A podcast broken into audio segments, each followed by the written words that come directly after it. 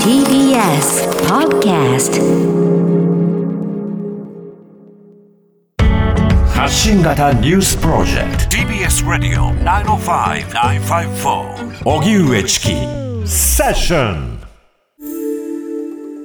スクリーンレスメディアラボウィークリーリポート TBS ラジオが設立した音声メディアなどの可能性を追求する研究所スクリーンレスメディアラボ。毎週金曜日のこの時間はラボのリサーチフェローで情報社会学がご専門。拓殖大学非常勤講師の塚越健二さんに最新の研究成果などを報告してもらいます。塚越さんよろしくお願いします。お願いします。お願いします。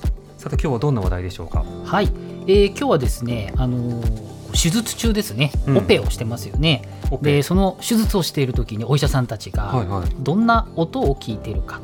っていうことについてうん。ご紹介したいかなと思います、それ音楽聴きながら手術してるってことじゃなくてどこえ違ういやの音楽を聞いているんですあよ聞いてるの？皆さんどんなイメージですか？オペ室ってどんなイメージありますか？いやあの静かでメス緊迫感。緊迫感。ってねやっぱりドラマーみたいななんかね。でもドラマでもあの、ねそうそう音楽聴きながらの。ドクター・ストレンジとかに出てくる、いお医者さん。あのいろいろありますストレンジっていうお医者さんとかはもう音楽かけて優雅に自分の世界ですっていうふうにやってて、こんな医者いねえよみたいな感じで見てるんだけど 聞いてるってこと？あのねそうなんですよ。なんか一般的なイメージだとね静かでなんかピッピッてあのね心拍数とかそういうのが流れてるイメージあるんですけれども、あのいろいろこう病院によってとか、はお医者さんによっていろいろあるそうなんですけれども例えば全身麻酔じゃなくて局局部麻酔で、うん。あの患者さんに意識がある時はどんな曲聴きたいですかって聞かれるケースがあったりもするらしいんですけれども。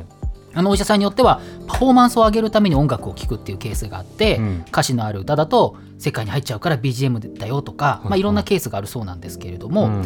今年2021年3月にですねドイツはハイデルベルク大学の、えー婦人科、えー産科のお医者さんたちがですね、えっと、音と手術のパフォーマンスの関係を調査した研究を、まあ、発表しました。はい。でこれはですね、えーそのハイデルベルク大学の医学部の学生さん87名を対象にしてですねお腹に小さな穴を開けて内視鏡カメラですね、うんうん。入れてその体内の状況を確認する腹腔鏡検査というものがありまして、はい。これをまあツールを使ってですね、まあ、疑似的に練習するあのものがあります。こうん。れのまあ練習をするときに、まあ、音を流して、はいはい。えーまあ、いろいろこう調査したんですね。うん。で実験は音を聞かないものと、えー音の中でもヒップホップクラシックロックラジオ。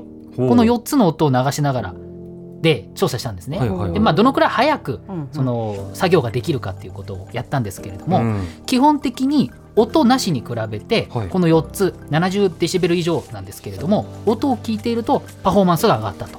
ほでさらに、ヒップホップとクラシックはロックラジオよりもさらにパフォーマンスが上がるということで、ヒップホップとか、まあはい。クラシックなんかイメージあると思いますけど、うん。ヒップホップ聞くとなんかいいんですって。早くなるそうなんです。ロッ。クとヒップホップで差が出るのがちょっとわかんない。あのラジオであのーラジオよりもクラシックとかヒップホップが高いっていうのはまあわかるわけですよ、うんうんうん。ラジオで聞いちゃうから中身あるから、まあねでもロックとヒップホップって差が出るんだ。あそうみたいなんですよね。ビートかな。これだとまあ、ビートとか速さとか、うん。あとまあねあの歌詞があるとかないとかまあああるっていうことですけどヒップホップなんでね、あのこういうものが、まあ、一つの調査として現れたということなんですけれども、うん。先ほどもちょっとお話ししましたがじゃあはい。実際にお医者さんたちは、これはね医学部の学生さんたちってことですけど手術中にこう実際に執刀する人たちはどんな曲聴いてると思いますか？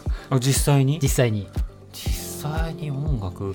でも意外とアイドルソングとか聞いてるかもしれないね。あ推しの40いくつみたいな。差があるか 4D いくつもいいしなんか自分を演歌で頑張っ頑張れってその人が好きな曲好きな曲そうですね。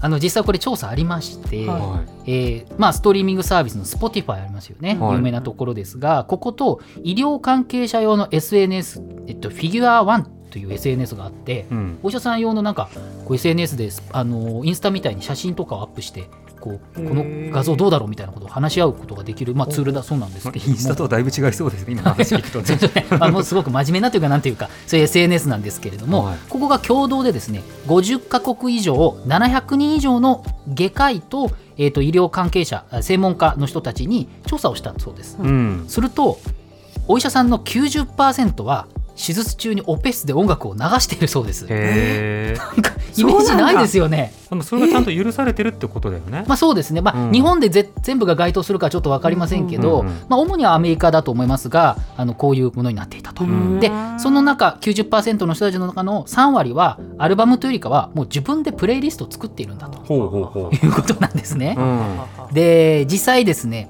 特にジャンルを聞いたんですよ。はい。どういうジャンル聞いてますか？まあいろいろな音楽を回答してもらってるんですけれども、うんうん。人気ジャンル1位はロックでした。ロックか。49%の人が手を挙げたとうん。いうことで、世代効果もあるかもしれないね。そうですね、うん。続いてはポップス48%、はい。でクラシック43%でちょっと下がってジャズ24%ということで続いていて。あれヒップホップないじゃない？そうなんですね。ここではちょっとないんですけれども、うん。あの知っといだけじゃなくて、はい。まあ、音楽をかけると、まあ、スタッフの人たちの緊張もほぐれるといった効果があるし、うんうん。まあ、ここの調査でもやっぱり全身麻酔全身麻酔じゃなくて局部麻酔の場合は、まあ、患者さんにリクエストを受け付けることもあるそうなんですね。うん。でちなみにその Spotify がですねそのお医者さんたちが手術室でよく聴いているロックの曲のプレイリストを作っておりまえ、し そんなのあるの？て 公開されてるんですよ。オペ中に聞く リスト。リストが聞こえています。えどんな曲入ってるのそ、れ？はいあの先ほどあの後ほどノートっていうサイトであの記事アップします。そこにリンク貼ってますので、はいはい。確認してほしいんですけどあのいくつかありますと,、えー、とスコーピオンズあのー「Rock You Like a Hurricane」うん。えーガンズローゼス Sweet Child O' Mine。えね。マジ？あとクイーンの「We Will Rock You」とかですね。あなんかあこういうまあ、鉄板なんですよね。うん。人気曲だし、まうん。あ、多分先ほどチキさんおっしゃったみたいに、まあ、世代というか。それなりに馴染みのある。あのー人たちがお医者さんが答えているのかなということもありますけれども、うん。でも「We Will Rock」聞きながらねはドンドンみたいになりながらパッパってできるのかなって正直思ってしまうんですけれども。足ででペダル踏みながらとかものもあるじゃない、はい。はいその時にリズム踏まれるとっと心配はあるけど、ええ。でもリラックスには効くとは思うんだよね。あの多分本当の集中力って意味だともしかしたら下がるかもしれない。前にもこのコーナーでお話ししましたが勉強するには、うん。集中するには実は無音の方がいいっていうこともあったりするんだけれども。勉強とか仕事とかね。ですね。もう種類によるよね。そう。種類にもよるしただそのテンションを上げるというか全体のなんていうかやる気をアップするみたいなことだとおそらくこう好きな曲を多分うん。聴かれているのかなというふうにまあ思うわけです。こうさフィジカル仕事というかさ、うん。体力仕事なところもあるじゃないですか。手を動かしてみたいな。ね。その工芸に近いようなところもあるでしょうし、なんか大変なその部分をね少しでも落ち着かせられるならね、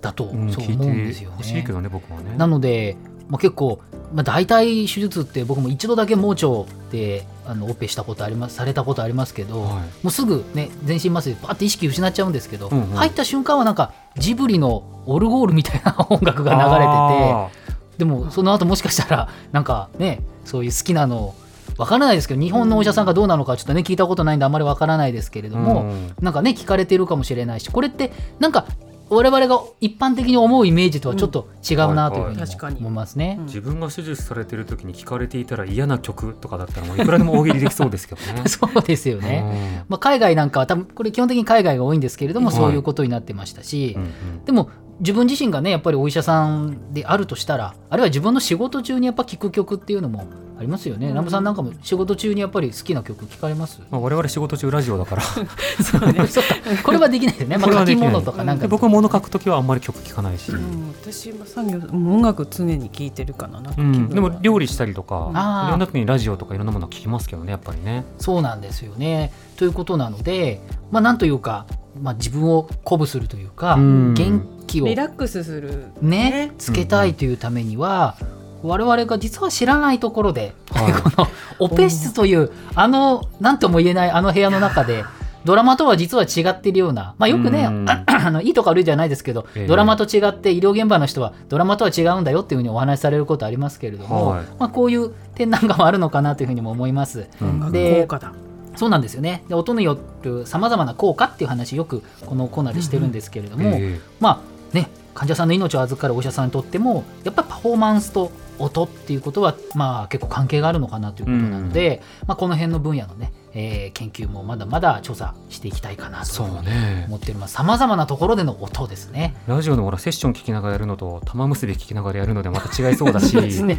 同じヒップホップでもまた違うから、ね。そうなんですよね。そのあたりの研究とかも出てきたら面白いですね細かいの聞い。てみたいですよね。うん。はいえー塚越さんの今日の報告はインターネットのメディアプラットフォームノートでより詳しく読むことができます。放送終了後に番組サイトにリンクアップしますのでぜひご一読ください。塚越さんありがとうございました。来週もよろしくお願いします。スクリーンレスメディアラボウィークリーリポートでした。TBS ラジ TBS Radio オ荻上チキ荻上チキセッション